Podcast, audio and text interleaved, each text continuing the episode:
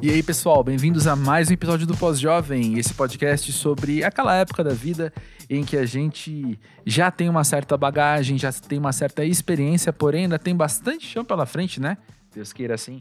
Bom, eu sou o André Felipe de Medeiros e eu trago aqui uma conversa com Guilherme Guedes, um cara que eu sempre gostei demais e depois dessa conversa, pô, eu tô mais fã ainda. Deixa eu contar, talvez você conheça o Guilherme por ele ser do Multishow, ele faz aquelas transmissões de festivais, entrevista artistas e tal. Ele também tem o Experimente no canal Bis. E mais recentemente ele lançou o Queijo Quente, um podcast dele sobre música e cultura pop. E todos esses assuntos estão no meio da conversa uh, aqui no podcast, assim como várias outras experiências dele com jornalismo e várias experiências criativas e vontades, ambições criativas que ele tem, o que foi muito legal é, poder conhecer, muito legal poder ver mais dele, ouvir mais dele, né? Uh, esse episódio ele tá intimamente ligado com o episódio da Clarice Falcão da temporada passada, porque os dois são um casal, os dois moram juntos, os dois são pais de cachorros juntos, como ela contou e agora ele conta também. A história até atualizada, porque, bom, sem spoilers, ele conta um pouquinho mais sobre a família deles uh, nessa conversa. Um pouco mais sobre o Guilherme, ele é de Brasília, mora no Rio já há um bom tempo, mas isso também ele acaba acaba mencionando. Eu vou ficar quieto, gente. Ouve aí o episódio que tá muito bom e já já eu volto contando um pouquinho mais sobre essa experiência com o Guilherme Guedes.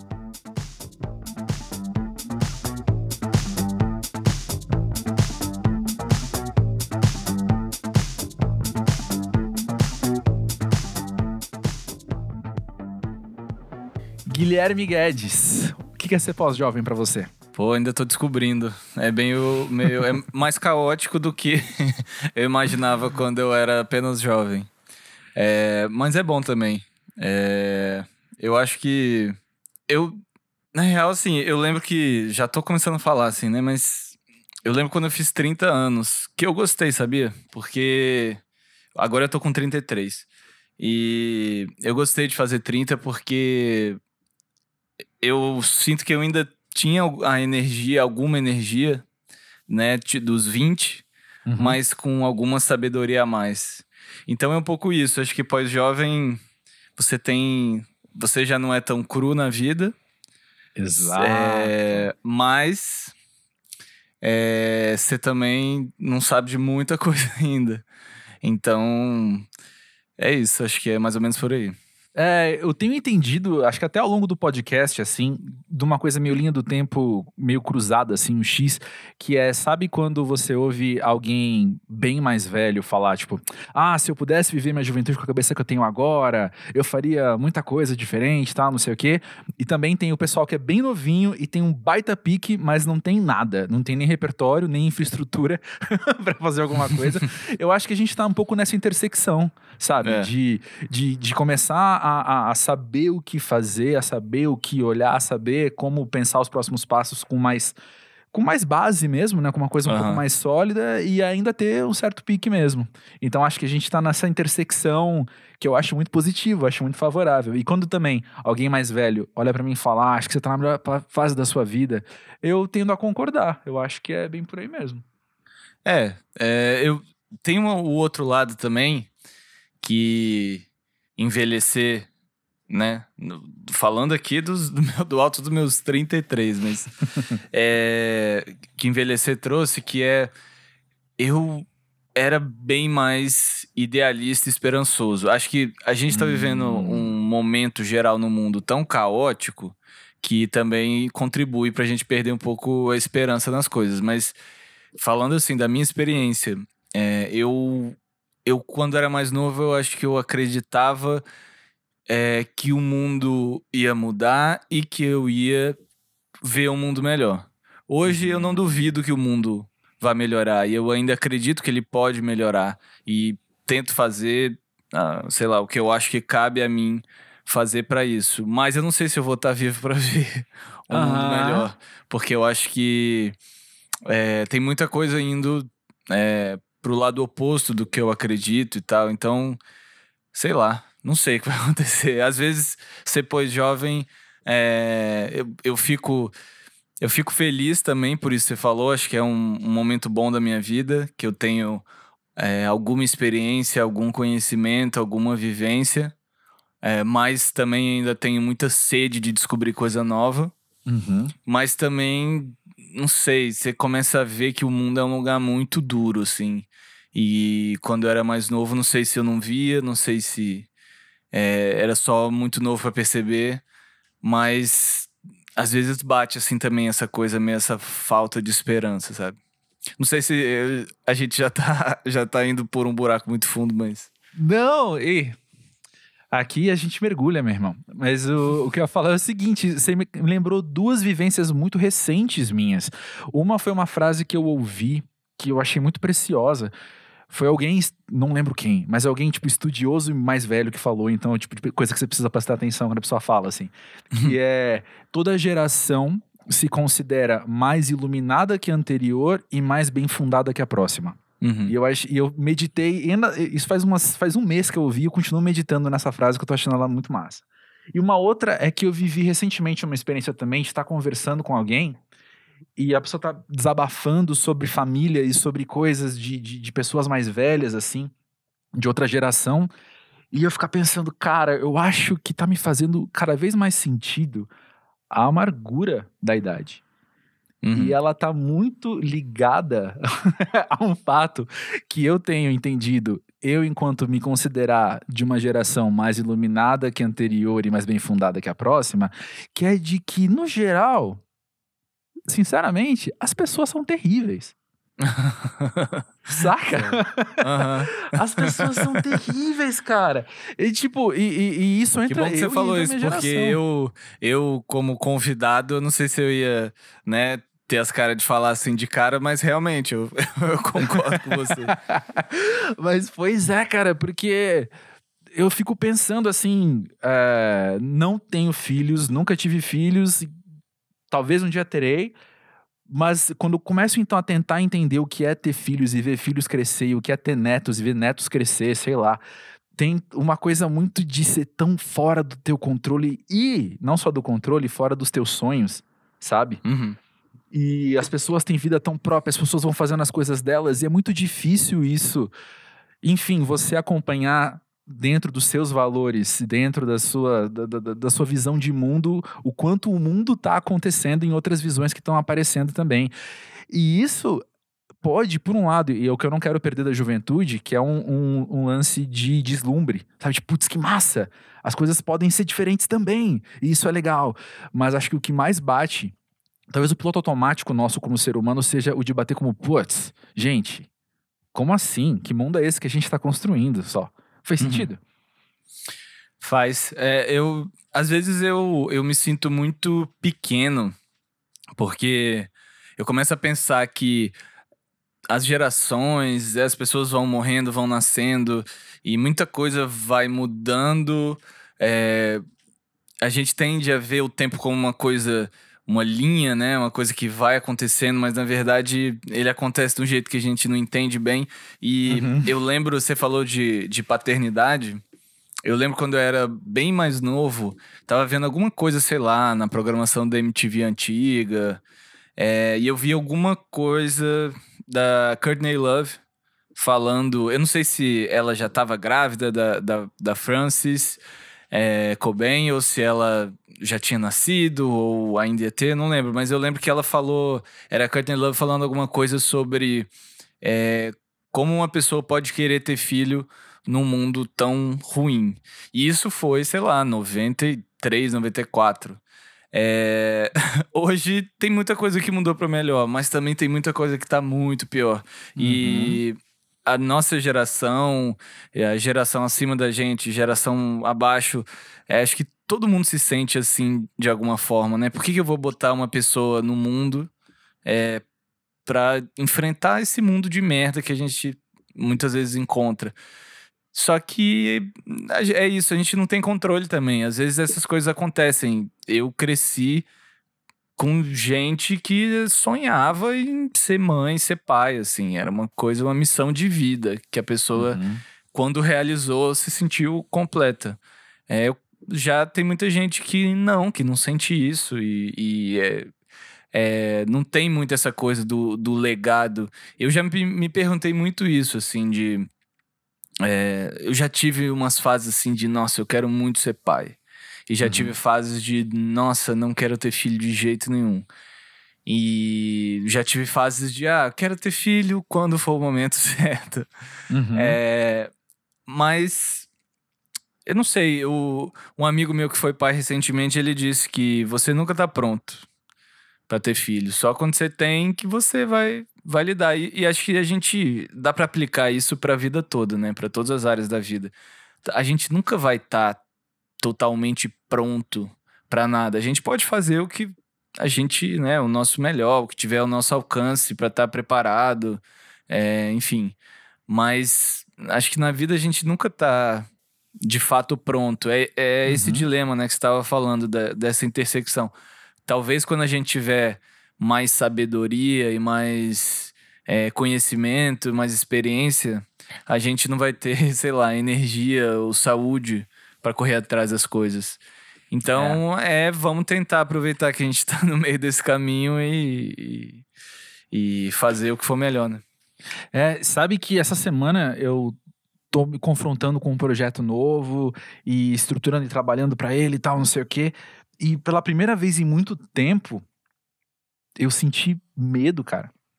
Sabe? De olhar para minha ambição. Eu senti medo de olhar para para sonhos, enfim, de, de futuro muito próximo, assim. E, e eu tava pensando isso, tava pensando, talvez há 10 anos, isso só me deixaria muito animado, muito empolgado, uma sensação uhum. de desafio muito da hora.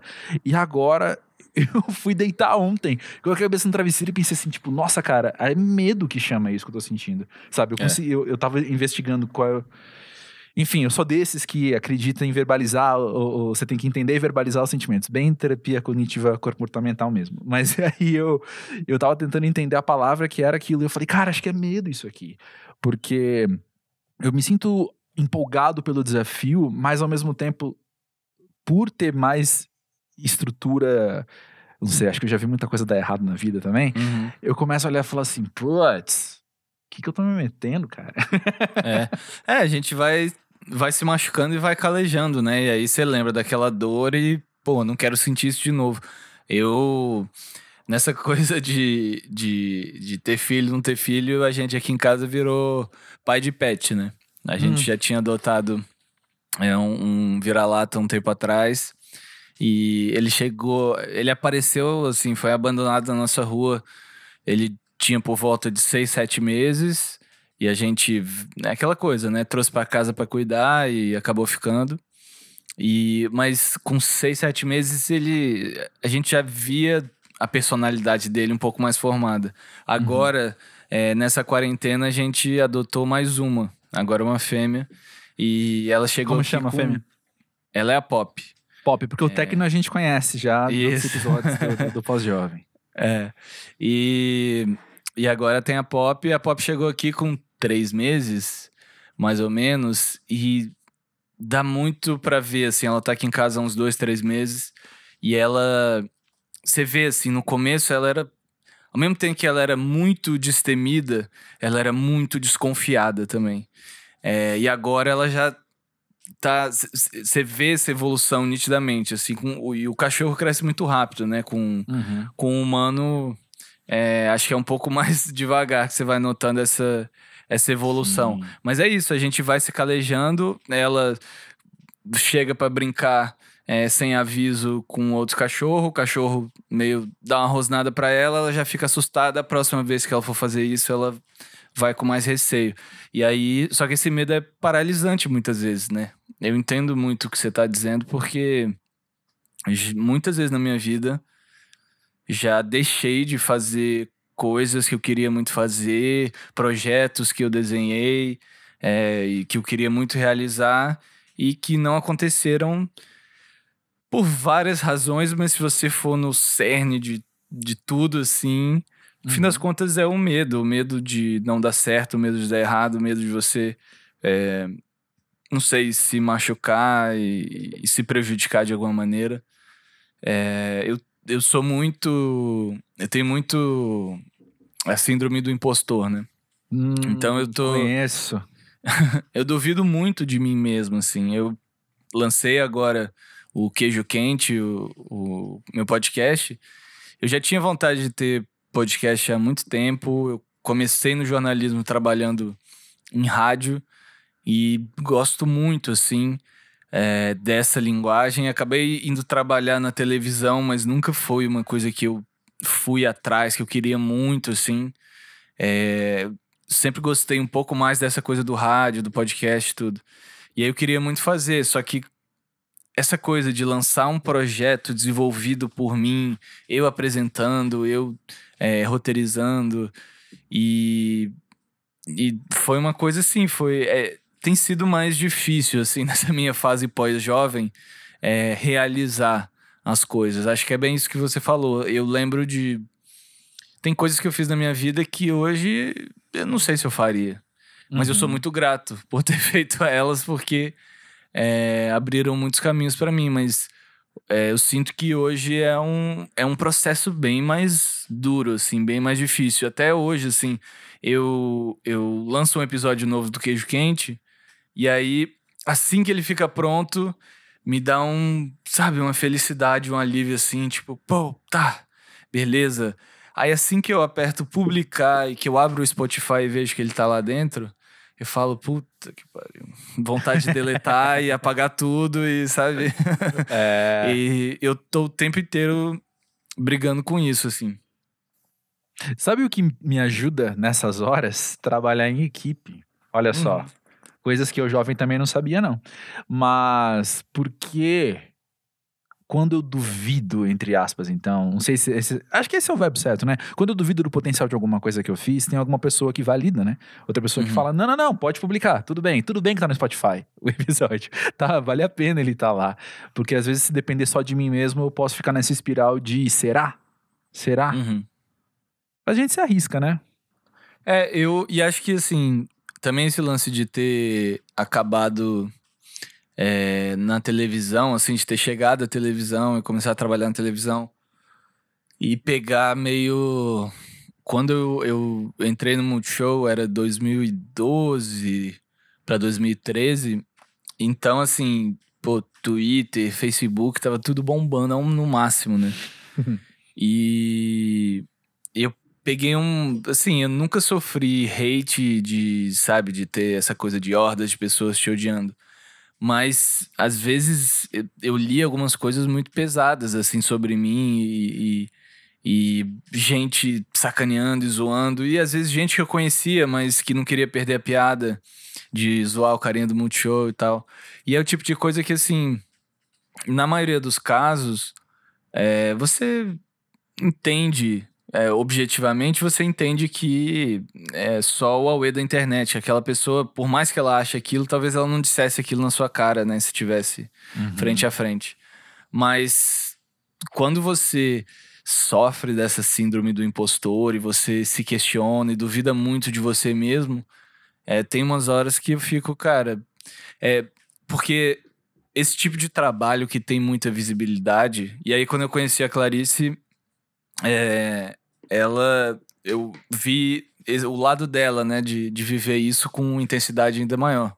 Mas quando você trabalha com alguma visibilidade, é muito louco, porque o seu trabalho está sendo avaliado, sei lá, pelo, pelo teu chefe, pela tua equipe e por várias, vários anônimos que estão lá tomando a liberdade, às vezes, de dizer que adoraram o que você fez e às vezes dizer que odiaram, que é ridículo o que você fez. É, então, é, é, hoje em dia é isso. Criei uma casca também. Então uhum. não, não sofro tanto com isso, mas já teve vários momentos assim que era, não sei, uma era só combustível para eu uhum. duvidar de mim mesmo, sabe? E, e realmente fazer coisa sozinho é, nossa, é muito mais difícil. Eu tenho eu não gosto nem de ficar falando disso, assim, é, muito, porque depois eu, eu, eu fico me cobrando, tipo, pô, eu falei disso, então vou ter que. É, agora vou ter que mostrar. Mas tem. Tem quase dois anos eu comecei a produzir um documentário. É, eu sempre quis trabalhar com essa linguagem. E comecei o projeto algumas vezes. É, aí, às vezes, começava com uma equipe pequena e a coisa não rolava. Às vezes, por, por falta de experiência minha mesmo, de, né, de nunca tinha conduzido um projeto dessa natureza, entre outras razões. Aí depois falava: não, vou pegar eu sozinho e vou fazer o que eu consigo fazer sozinho. E aí, só que é muita coisa, né? Muita uhum. coisa. É, eu estava acostumado a fazer texto, a apresentar, a pesquisar, fazer roteiro, enfim. E de repente eu estava fazendo tudo isso e pensando na luz e preocupado com a bateria do, da câmera e se o microfone estava captando bem. E aí, putz, esqueci de pegar a autorização de imagem da pessoa. É, então eu comecei a trabalhar nesse projeto é, mais ou menos uns dois anos. Comecei a filmar ele em outubro de 2018. E a coisa andou bem por alguns meses. Daqui a pouco, quando eu sentei para olhar o material que eu já tinha pronto, eu falei, putz, ainda falta muita coisa. E aí eu comecei a, a, a cortar, parar as arestas, assim, para entender, porque o, o, documentário também é uma coisa que vai se revelando para você à medida que você faz. Você pode ter um uhum. plano, lógico, você sabe onde você quer começar e onde você gostaria de chegar, mas não necessariamente você vai chegar lá. E, e quando eu tava meio engatilhando para essa segunda etapa, aí veio agora a, a pandemia e eu não tenho a menor ideia de quando eu vou conseguir filmar de novo. Só que aí isso também é, eu já me peguei usando isso como desculpa para procrastinar, sabe? Tipo, ah, uhum.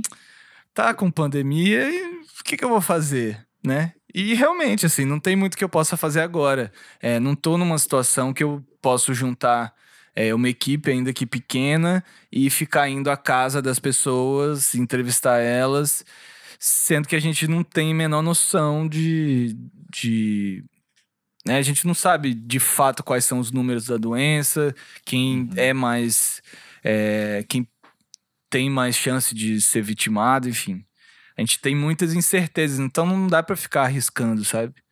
Uhum. É, algumas coisas a gente tem, né? A gente tá vendo que a vida começou a andar independentemente da nossa vontade ou não, e a gente tá, né? Espero que todo mundo é, fazendo isso com a maior responsabilidade possível, mas é, não sei, eu, eu me pego muito nesse buraco, assim, sabe? De querer fazer e não conseguir fazer. Daqui a pouco eu tô me julgando por não conseguir fazer. E quando tem uma outra pessoa com você, realmente é muito mais fácil. Mas acho que a gente também faz parte de uma geração que, sei lá, já cresceu com a internet e tudo. E a gente vai se metendo a fazer as coisas sozinho, a gente acha que dá conta de mais uma coisa, é? mais outra coisa. e quando a gente vê, putz, não é bem assim. Sobrecarregados também, né? É. E aí eu penso que uma, uma falha de energia puxa outra falha de energia, porque de repente é uma frustração que você tem que lidar com não ter conseguido realizar uma coisa muito bem, e aí você não tem o pique para fazer uma outra coisa, porque também a gente está falando de criatividade, né? A gente está falando uhum. de, de um trabalho que não é só sei lá, cara, arrumar uma estante, sabe? Você precisa de fato pensar como fazer aquilo de uma maneira original, de uma maneira criativa, de uma maneira que seja interessante. E eu, eu às vezes entro nessa bola de neve de de incapacitação, assim, sabe? Porque Sim. eu comecei a. Eu comecei a duvidar de mim, eu não sei nem qual é o ovo com a galinha, né? Mas assim, eu comecei a duvidar de mim, será que eu vou conseguir fazer isso aqui? Aí eu não consegui fazer uma coisa legal, aí eu não consegui outra coisa. Aí, meu irmão, quando eu vi. Mas aí é complicado demais, porque quando eu vi, eu perdi. Perdi, né? Eu, eu tive três, quatro dias, às vezes, em baixa, assim, que eu não produzi o quanto eu gostaria de produzir, ou na qualidade que eu deveria, às vezes, produzir também, né? É. E eu também nunca falei muito disso publicamente, mas eu tenho depressão também, né, que me acompanha assim já há muitos anos. E tem uhum. uns momentos que, cara, é mais forte que, que você, assim. É, eu, e, e, conviver com, com a Clarice é, me ajudou muito, assim, a, a, a aceitar que é, tem hora que não dá, tem hora que você tem que parar, porque senão a vida vai pisar por, em cima de você e vai passar por cima. é, ela me ajudou muito a, a, aceitar que, assim, às vezes é melhor, às vezes não. É sempre mais importante a gente é, cuidar da nossa cabeça e, e tentar, mesmo que é, cuidar da nossa cabeça signifique parar e, e refletir sobre o que está acontecendo, ou sei lá, só assistir uma série idiota para esparecer a cabeça, do que a gente ficar é, metendo a cabeça na parede, assistindo para fazer uma coisa e, né, perdido nessa bola de neve, se afundando ainda mais. É, então é, um, é uma coisa. É, enfim, é, é isso.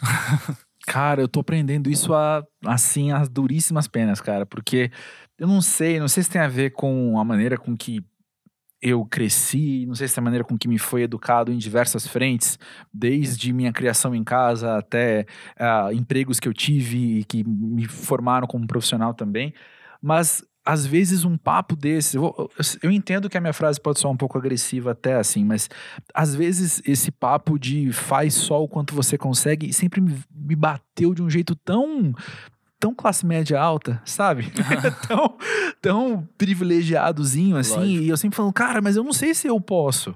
Sabe, eu Sim. entendo algum fulano, fulana metafórico aqui que eu tô visualizando, talvez, dizer isso, sabe? Mas eu não posso me dar o meu tempo às vezes porque a cobrança tá batendo aqui e o boleto não vai falar para mim, não, relaxa, quando você puder, você paga, sabe?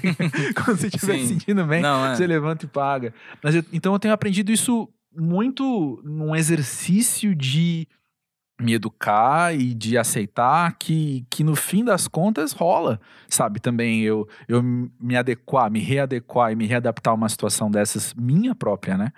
É, eu, eu concordo. E é, isso tudo é muito relativo. É igual você dizer. Uhum. É, por exemplo, agora a gente tá passando aí numa frente fria, não sei o quê. E aí aqui no Rio tá fazendo 19 graus. E aí tem aquela clássica, né? Aquela coisa clássica, como assim? É, carioca com 20 graus já tá é, com cachecol, não sei o quê. Aqui, Curitibano se matando aqui em enquanto Curitiba tem, é. tá fazendo 3 graus. Mas, cara, 19 graus para quem mora no Rio é frio. E assim como 26 graus para quem mora em Curitiba, talvez seja quente, não sei. É, é tudo muito relativo. O que eu quero dizer é que, assim, é, a gente é privilegiado e a gente realmente ah, faz o que você consegue. Tem gente que não tem nem essa opção. É, é verdade. faz o que tem que fazer e passa por cima do que tiver que passar, engole o que tiver que engolir. E tem gente realmente que passa por cima de coisas que a gente na vida é, nunca vai compreender.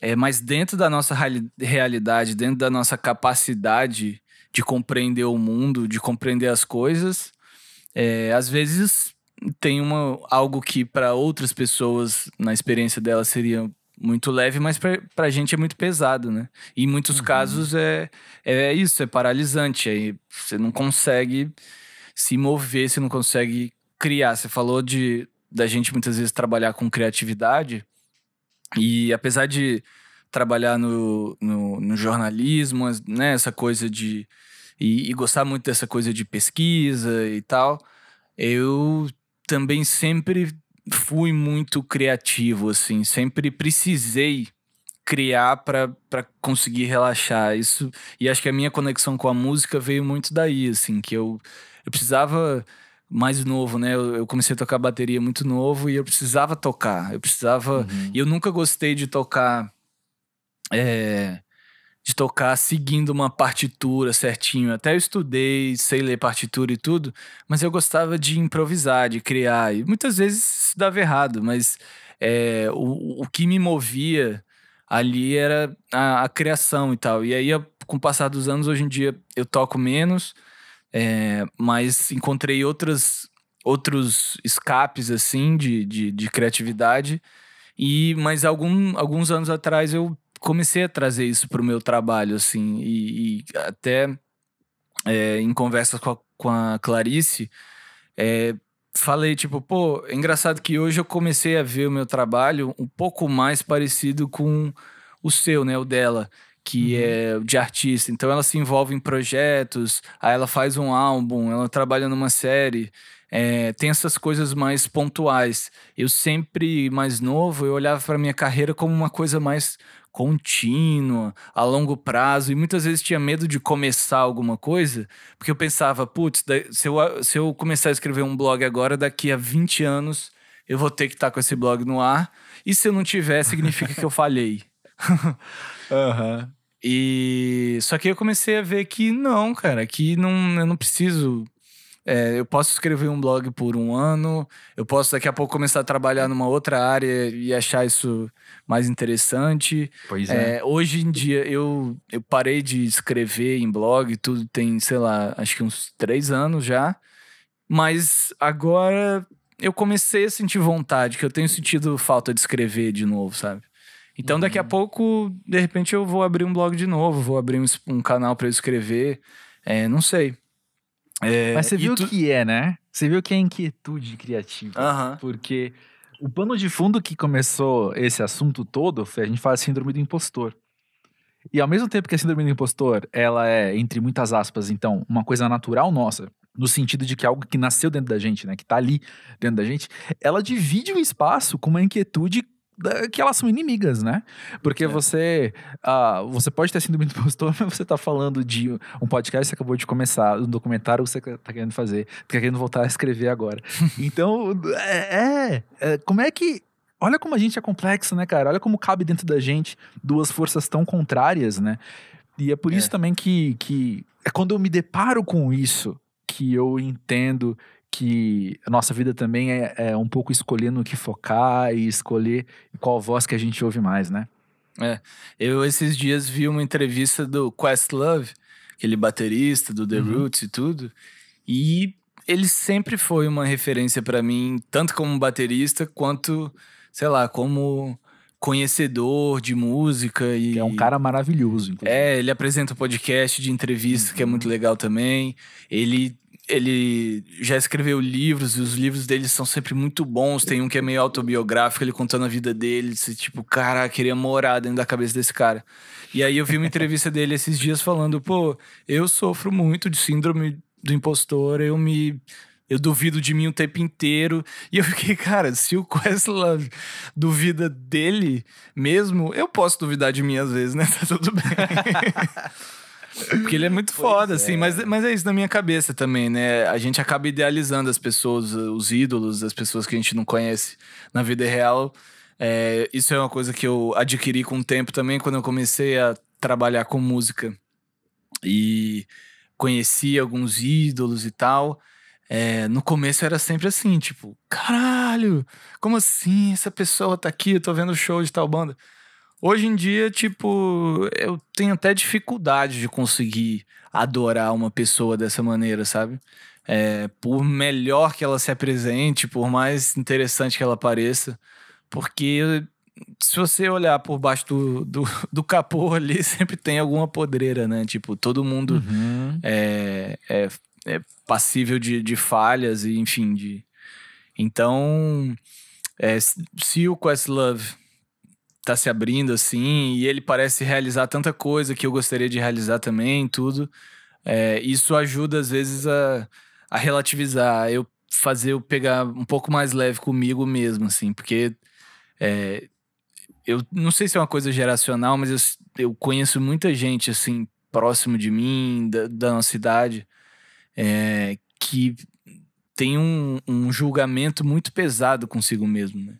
Acho uhum. que é uma coisa uhum. que é, tem muitos fatores, assim. Tem uma coisa da gente crescer nas redes sociais, que é uma coisa que é, infla o ego de várias maneiras. Tem uma coisa também da gente crescer num país católico, cristão, que tem essa coisa muito do julgamento e da culpa e de vocês, do, desse Deus todo-poderoso que é muitas vezes as pessoas estão descrevendo Deus e parece que elas estão descrevendo Mussolini, sei lá, sabe? Uma pessoa uhum. é, extremamente rigorosa e um ditador que se você pecar, você vai. Então a gente carrega muita culpa, assim, muita. É, muito julgamento e, e às vezes se cobra de um jeito que, assim, é completamente desumano. É, esses dias eu vi uma, uma. Acho que era uma charge, assim, um quadrinho que era falando assim, né, de como o capitalismo venceu. Que aí o bonequinho tava tipo assim: ah, eu tenho uma hora de tempo livre, então nesse tempo livre eu vou conseguir passar duas fases daquele game, ou será que eu tento ler quatro capítulos daquele livro? E nossa, quantas vezes eu não me peguei fazendo isso? Tipo, é, eu. A, a Clarice, volta e meia, ela me via, me vê pela casa assim, andando com um livro de um lado para outro, de um lado para outro, de um lado para outro. Ela fica, você não vai terminar de ler esse livro, não? Eu falei, pô, é porque tá muito. tá difícil, tá ruim, não, não tá rolando. Ela, pô, então para de ler, vai ler outra coisa, vai fazer outra coisa. Só que eu. Pô, se eu comecei, eu tenho que terminar, entendeu? Sou igual, sou eu igual. sou meio, sou meio rigoroso com isso. É, então, é um exercício constante. Eu aprendi nos últimos meses, nos últimos anos aí, a deixar livros incompletos. Olha Porque só, progresso. É cara. uma evolução, é uma evolução. Só que É. aí, às vezes, eles ficam na estante me olhando assim. Aí fico, fico, parece que estão me encarando. Aí, quando fica muito tempo assim, eu vou, pego, levo num sebo e falei, ó, vai viver outra vida, vai, vai julgar outra pessoa. Você começou a frase e eu pensei que você ia falar, não, então depois de um tempo eu vou lá e dou uma nova chance pra ele. Não, adorei, adorei. Depois de um Não, tempo eu vou lá e me desapegar. desfaço de uma vez. É. Sensacional. Cara, eu já, eu já insisti séries por anos, cara. Sabe, série de Sim. TV, assim, acompanhar por anos falando, não, agora eu já comecei, agora É. eu vou. Mais umas Dexter. cinco temporadas. Quem, quem É, foi até a oitava temporada de Dexter? Porra, cara, sério? sério Pois vocês é. vocês fizeram a gente assistir oito temporadas? É, é. Mas é muito isso, assim, eu, eu desisti de ficar olhando pro crime e castigo por 15 Uhum. anos. Sei lá, eu comprei quando eu tinha 15, 16 anos, que achava que, nossa, eu sou importante, vou, agora eu vou virar adulto e vou ler os grandes clássicos. E li alguns clássicos e achei maravilhoso. Mas tem outros que não rolam. E assim, ah, Crime e Castigo, um livro fenomenal para você é, compreender várias coisas, blá blá blá. Acredito plenamente, Dostoiévski é um gênio, mas, cara, não rolou pra mim, não rolou, não rolou. E aí fica essa coisa, essa culpa, né? Que você, pô, mas eu devia ler os grandes clássicos, eu devia saber mais, eu devia ter mais conhecimento. E aí tem uma hora que eu falo, ah, cara, vai embora, tipo, leva o crime e castigo embora daqui, porque tem menor condição Tá, dele, de eu ficar sofrendo por um livro que eu nem li. Muito louco isso. Só uma coisa que eu queria te perguntar, Guilherme. É, você comentou agora de, de tá difícil você adorar alguém por causa, enfim, da dinâmica de você trabalhar muito perto das pessoas que antes você falava, ah! E aí, enfim, a vida vai te mostrando muita coisa, o trabalho vai te mostrando muita coisa. Mas a minha pergunta é mais leve do que essa introdução, na verdade. Eu queria te perguntar o como que a tua relação com música mudou ao longo dos anos, trabalhando com isso, do lado ah, do lado de não produzir música mesmo, né? Mas do lado de estar ouvindo a música dos outros.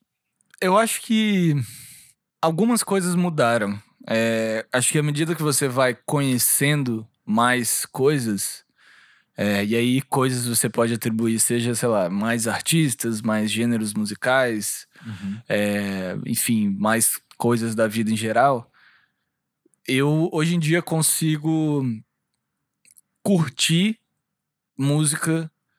É, é mais difícil curtir música do que antes. O que não significa que eu não curta ouvir música. Uhum. É, antes eu me deslumbrava mais com coisas é, às vezes mais simples, e hoje em dia, às vezes, ouvir uma coisa muito óbvia me, me tira o tesão, assim. Mas eu não acho também que é uma, algo que me, me tirou totalmente esse tesão, porque senão eu já tinha, sei lá, arrumado alguma outra coisa pra fazer. É, eu sempre gostei muito de ouvir música, é, de, de pesquisar, de conhecer coisa nova, de ouvir música nova, de ouvir artistas novos e ouvir álbuns novos de artistas que eu já conheço e às vezes voltar na discografia de artistas que eu já conheço, mas não, não conheço aquele disco, aquele outro. Isso foi sempre foi uma coisa que me trouxe muito prazer desde criança. Eu aprendi a ouvir música com meu pai, que ele chegou a ser músico amador, nunca foi músico profissional, Mas ele tinha muito uma coisa. Meu pai é uma pessoa muito metódica, muito pragmático, assim, muito é, rígido em, em vários sentidos. E aí ele sempre ouviam música de uma forma muito tipo, ah, é, o Machine Head de Purple é um álbum de 1972, a formação da banda era SSS, eles gravaram no estúdio tal. Quase e... científico, né? É, exatamente. E aí eu comecei a ouvir música com ele. É, a gente, eu sou de Brasília, né? Eu cresci lá, nasci e cresci lá. E em Brasília você usa carro para tudo, você depende de carro, de, de, de transporte. Não, não dá para você fazer muita coisa a pé. E então eu andava muito de carro com meu pai, ele me levava para escola, não sei o quê, no, quando, principalmente quando era bem mais novo.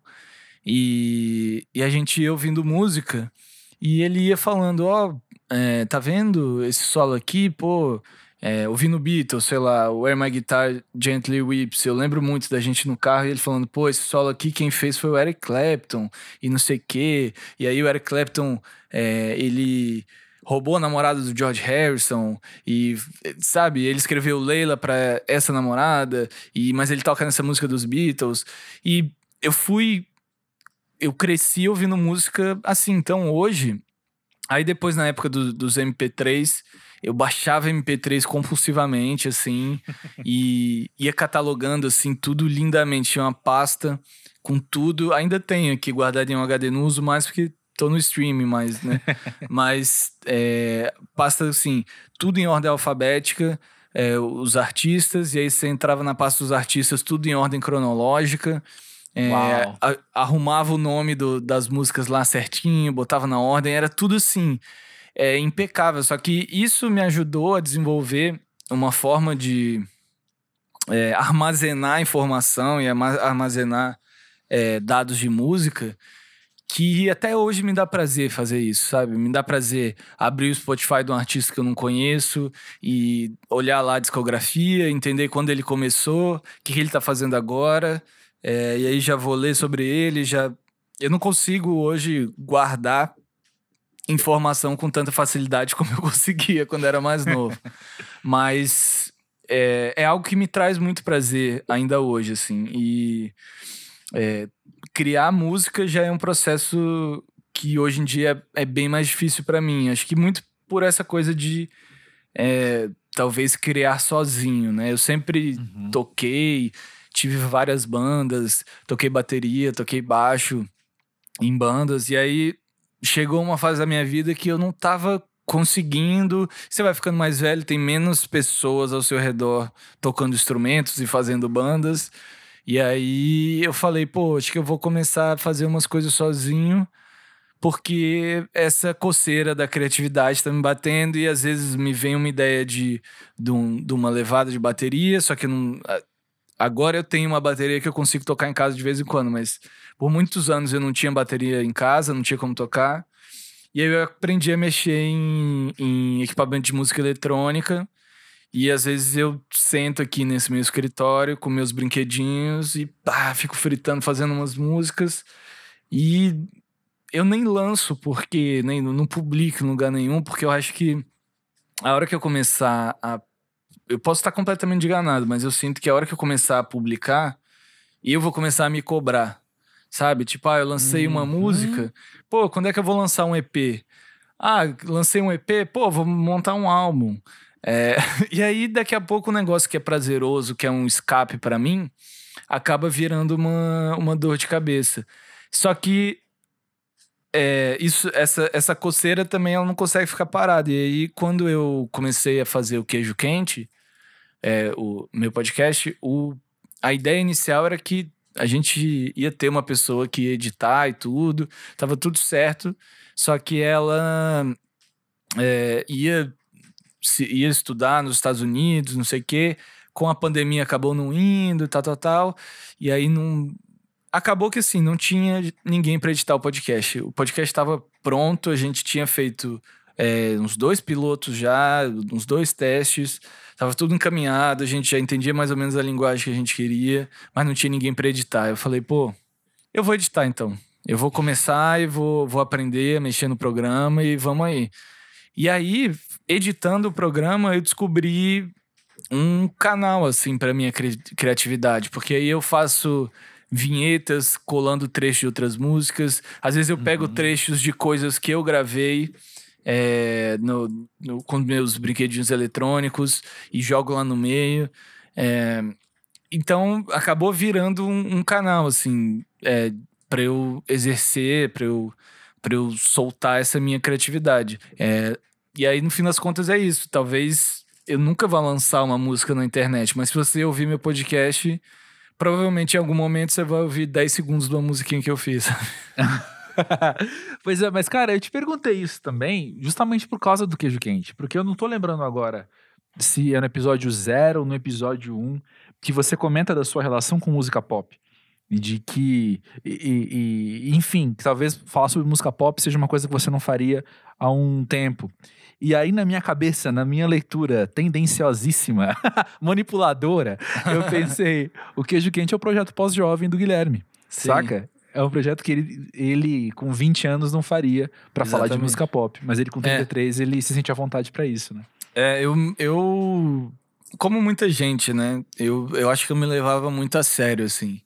E aí eu tava sempre muito preocupado em ser descolado, em ser cool e tá por dentro de todas as tendências. E eu comecei a entender que, assim, cara, eu não sou cool, entendeu? E mesmo que eu fosse. Pra quê? O que que isso, pra onde isso vai me levar, sabe? Eu, eu vejo Uhum. muita gente nesse ramo da música, em todas as áreas, do jornalismo a, a quem faz música. É, muita gente deslumbrada com isso, assim. E eu comecei a entender que não, não, não, não é por aí, entendeu? Isso vai, isso vai te dar, no máximo, sei lá, um, um, um- uma vitrine pra você publicar nas redes sociais que não necessariamente vai. é, você vai se conectar com a sua emoção. E acho que música não dá pra ser totalmente frio, sabe? Tem, se, você, se você não se conecta com a sua emoção, não adianta nada. E aí, é, muitas vezes eu me pegava ouvindo coisas e tal, só porque tava meio no hype e tudo, e às vezes ficava aquela música pop na minha cabeça, às vezes eu tinha vontade de ouvir um disco inteiro de música pop, só que você ficava meio sem jeito, às vezes, de comentar, né? Você fica meio inseguro.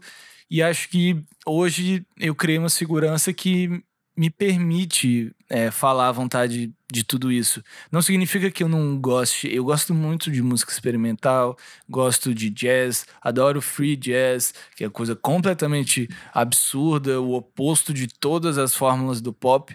Mas eu acho muito interessante como o pop virou é uma grande máquina de produção e você tem times inteiros trabalhando na transformação de um artista e esse artista vai ajudar a determinar tendências e aí daqui a pouco você vê movimentos inteiros, cenas culturais inteiras, porque quando a gente fala de pop não é só sobre a Lady Gaga, a gente também vai falar sobre baile funk, a gente também vai falar Uhum. é, sobre todo tipo de, de cena, sabe?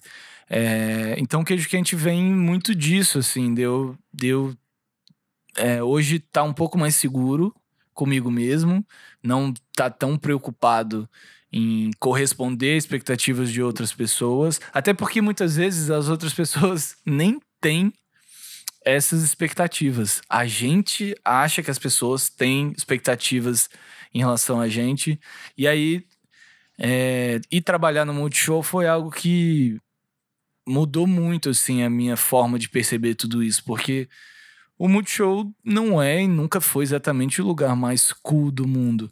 Pelo contrário, o Multishow nunca teve vergonha de ser pop, de querer ser pop e, e trabalhar com música popular. E aí, de repente, eu, do alto do, de todos os meus anos roqueiríssimo, estava no, no palco do Planeta Atlântida entrevistando o Luan Santana.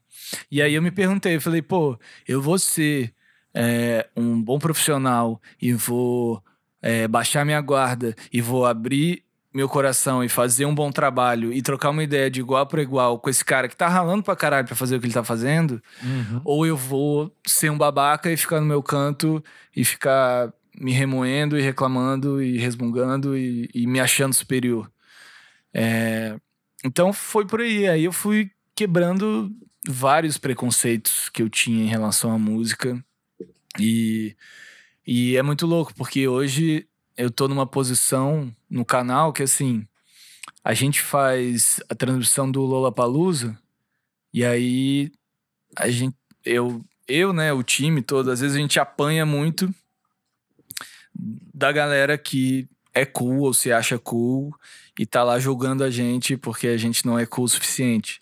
Só que aí a gente vai apresentar o Vila Mix e aí a gente é cool demais, a gente é snob para fazer o Vila Mix. Nossa. Então você fica. É, é, é louco, assim, que essa, essa coisa de apanhar de vários lados desse julgamento é, tem essas duas coisas, né? Tem esse lado que alimenta a síndrome do impostor que eu falei mais cedo e faz você duvidar de você mesmo.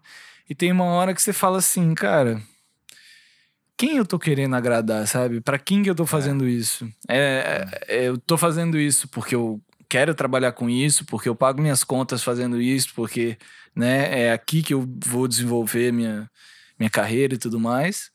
Ou eu tô fazendo isso para agradar o, o Ricardo, de 19 anos, que tá lá assistindo a transmissão, não sabe como funciona uma mega operação da transmissão é, uhum. nacional de televisão e tá lá jogando. E eu sei disso porque eu já fui essa pessoa. Eu lembro muito uhum. claramente de assistir a transmissão do Rock in Rio do Multishow em 2011, que eu não trabalhava lá, é, do SWU em 2010. E eu ficava, tipo, cara, criticando muito e achando que, nossa, isso tá muito errado, isso, aquilo, tal. Quando eu comecei a fazer, e eu entendi muita coisa de como a coisa acontecia e entendi o que aquilo exigia de todo mundo, das pessoas da produção e das pessoas que estão ali na frente da câmera, é, eu falei, putz, é outra história, sabe?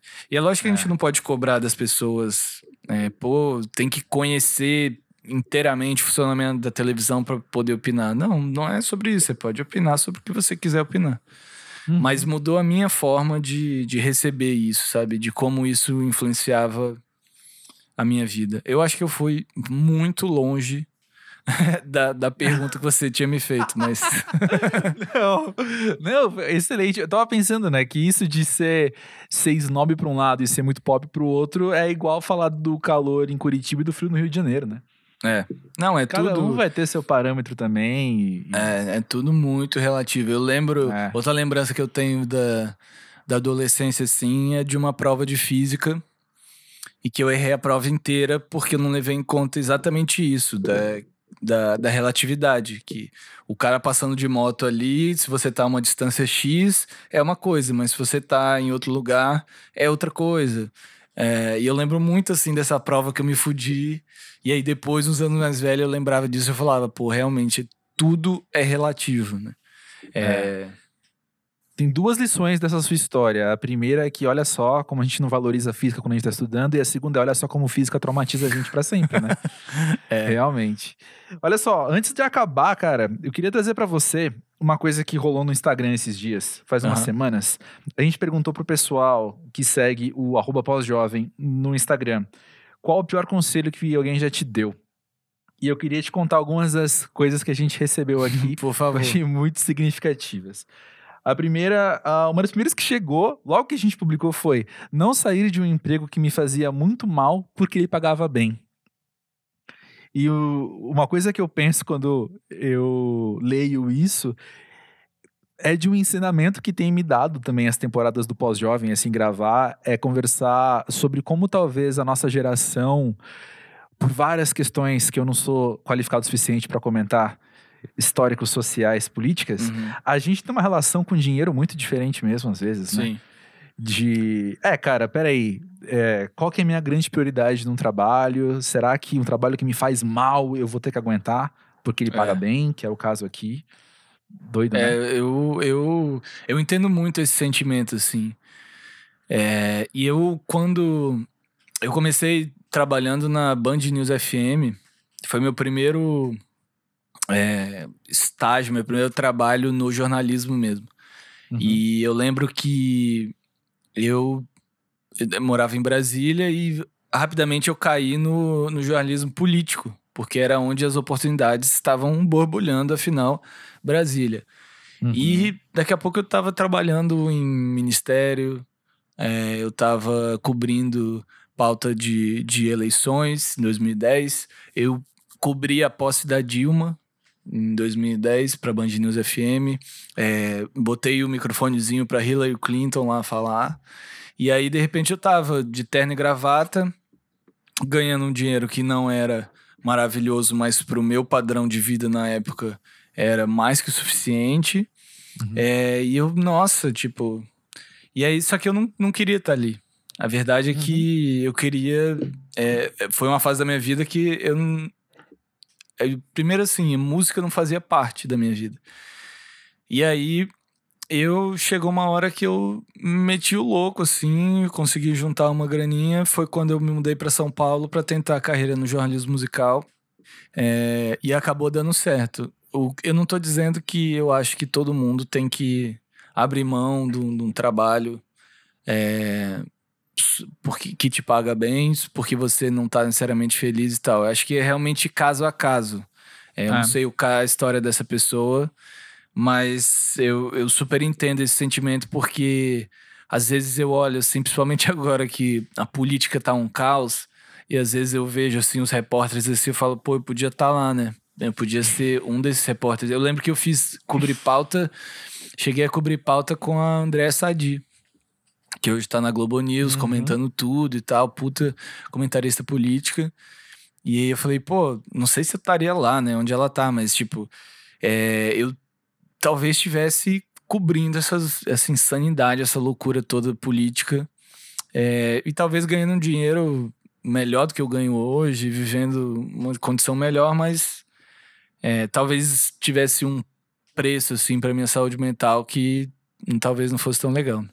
Pois é, eu fico pensando que um conselho desses eu virar e te dar esse conselho, não sai desse emprego que te faz mal porque ele paga bem. Para eu te falar isso, eu tenho que ter muita consciência de que os seus, os seus sonhos, suas ambições, os seus planos são apenas ganhar bem. É. Independente do custo.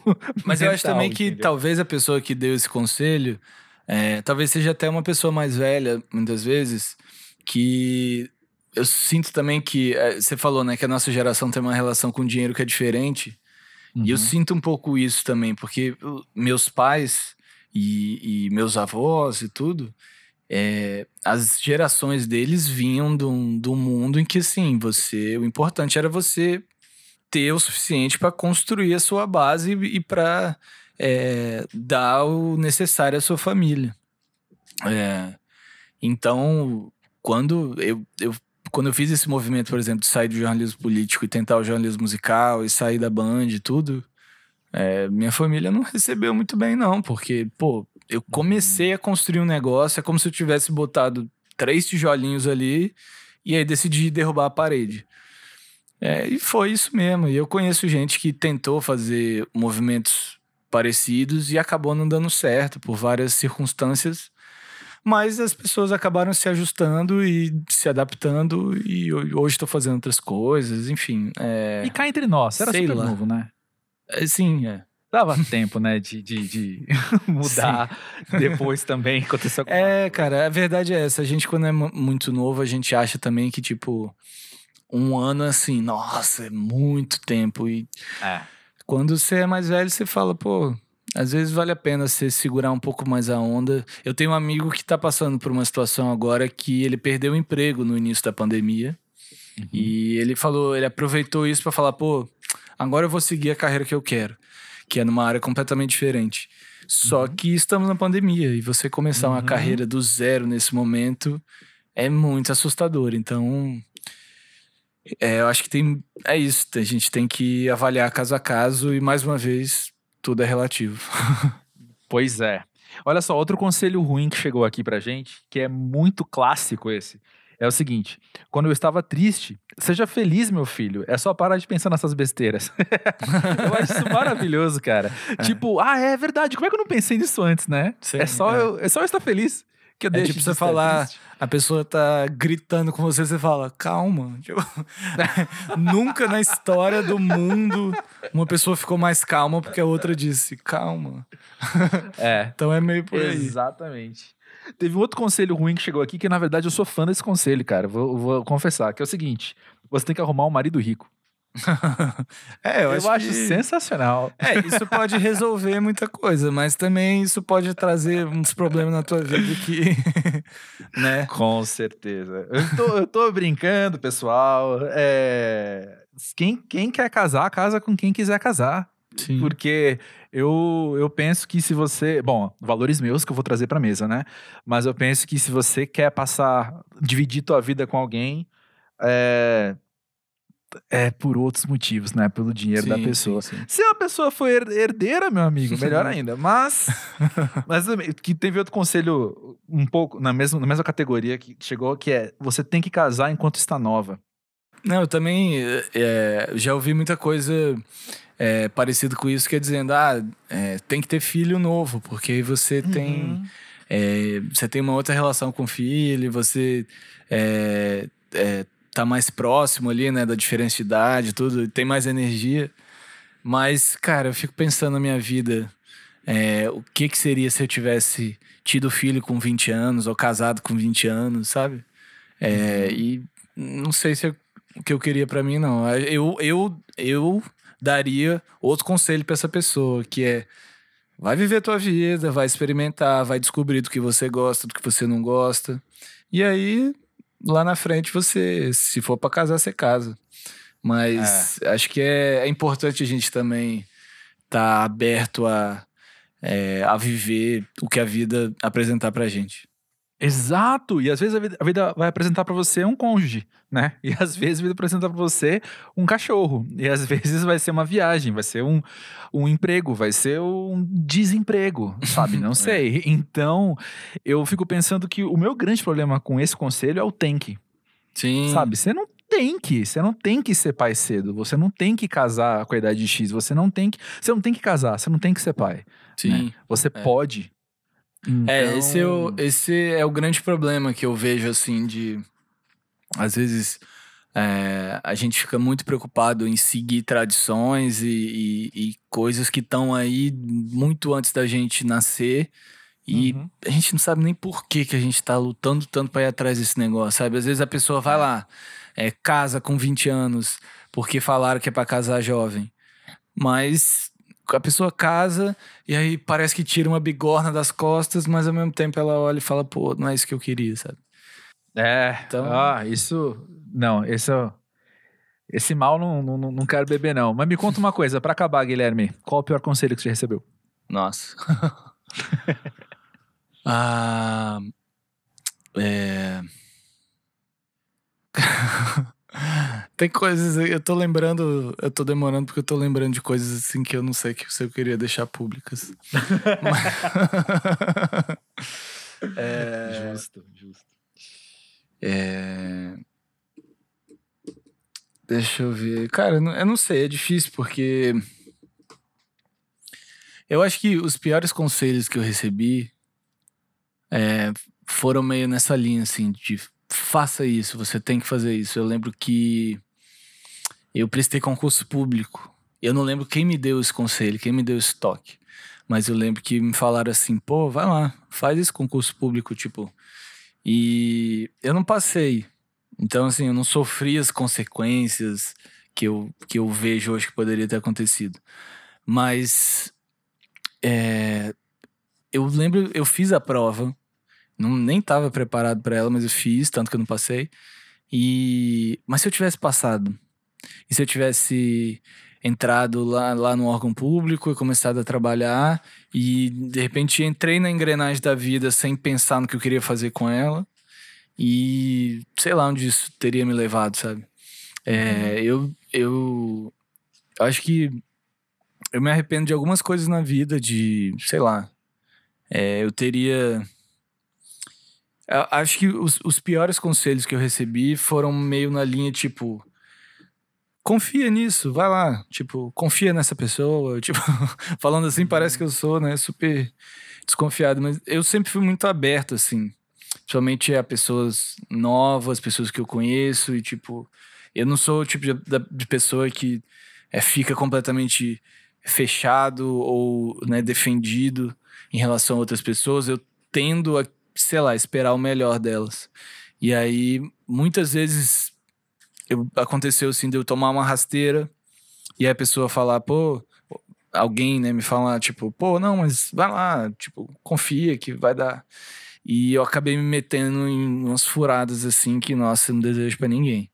É, então acho que é meio por aí, que eu não, não, não vou precisar com toda clareza, porque são detalhes é, íntimos, mas é, e não acho que a gente tem que desconfiar de todo mundo. Acho muito é, bonito, muito generoso a gente estar tá aberto para confiar nas pessoas. Mas tem que ter cuidado. Mas, num próximo episódio do Pós-Jovem, a gente conversa sobre como confiar nas pessoas sendo pós-jovem, sendo Isso. que as pessoas são terríveis. por aí. Fica aí o convite. Mas dando, por hora, o que? Agradeço. É. por hora, agradeço demais o papo contigo. Que precioso poder falar com você, poder conhecer mais do cara que a gente acompanha há tanto tempo. E obrigado, obrigado por dividir você com a gente. Pô, obrigado pelo convite. É, eu, eu acho muito legal o projeto, assim, muito legal você abrir esse canal para as pessoas falarem e também para as pessoas ouvirem, né? Acho que a gente acaba ouvindo e se identificando e aprendendo. E, e pô, fiquei muito feliz com o convite. Espero que alguém tenha tirado alguma coisa boa dessa nossa conversa. Eu tirei com certeza. E. Eu também. É, valeu. Obrigadão.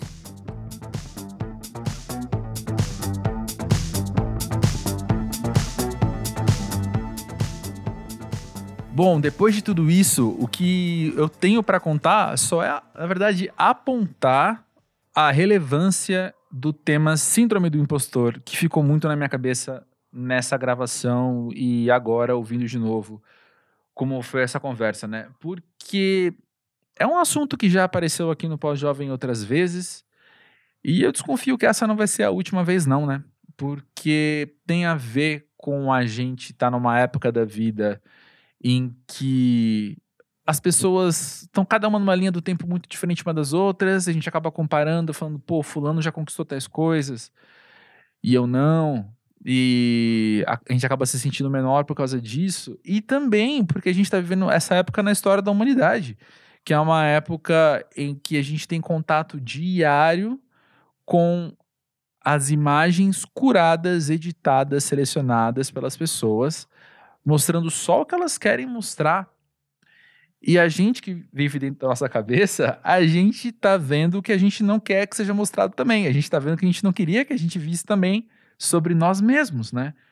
E aí rola essa comparação que é injusta, é desleal, é desgracenta. É... Enfim. Falamos sobre síndrome do impostor, não vai ser a última vez. Desconfio. Você tem experiência com isso? Você, como é que você se relaciona com essa síndrome do impostor? Conta pra gente no podcast pósjovem.com.br. A gente vai adorar conhecer mais sobre sua história, mais sobre suas reflexões e sobre o que você tem aprendido. Bora aprender junto, bora aprender junto. Eu acho que esse essa é a intenção, não é mesmo? E lembrando também que o arroba pós-jovem tá aberto no Twitter e no Instagram pra gente conversar, pra gente se manter atualizado e pra gente aprender mais uns sobre os outros, não é mesmo? Bom, também fica ligado que a gente vai, durante a semana, uh, compartilhar mais links sobre o Guilherme, sobre o trabalho dele. E que cara massa, né? Pô, fiquei muito satisfeito com essa conversa, muito mesmo. Que bom. Valeu, Guilherme. Foi excelente estar contigo, cara. É, gente, semana que vem tem mais então. Até lá. Valeu.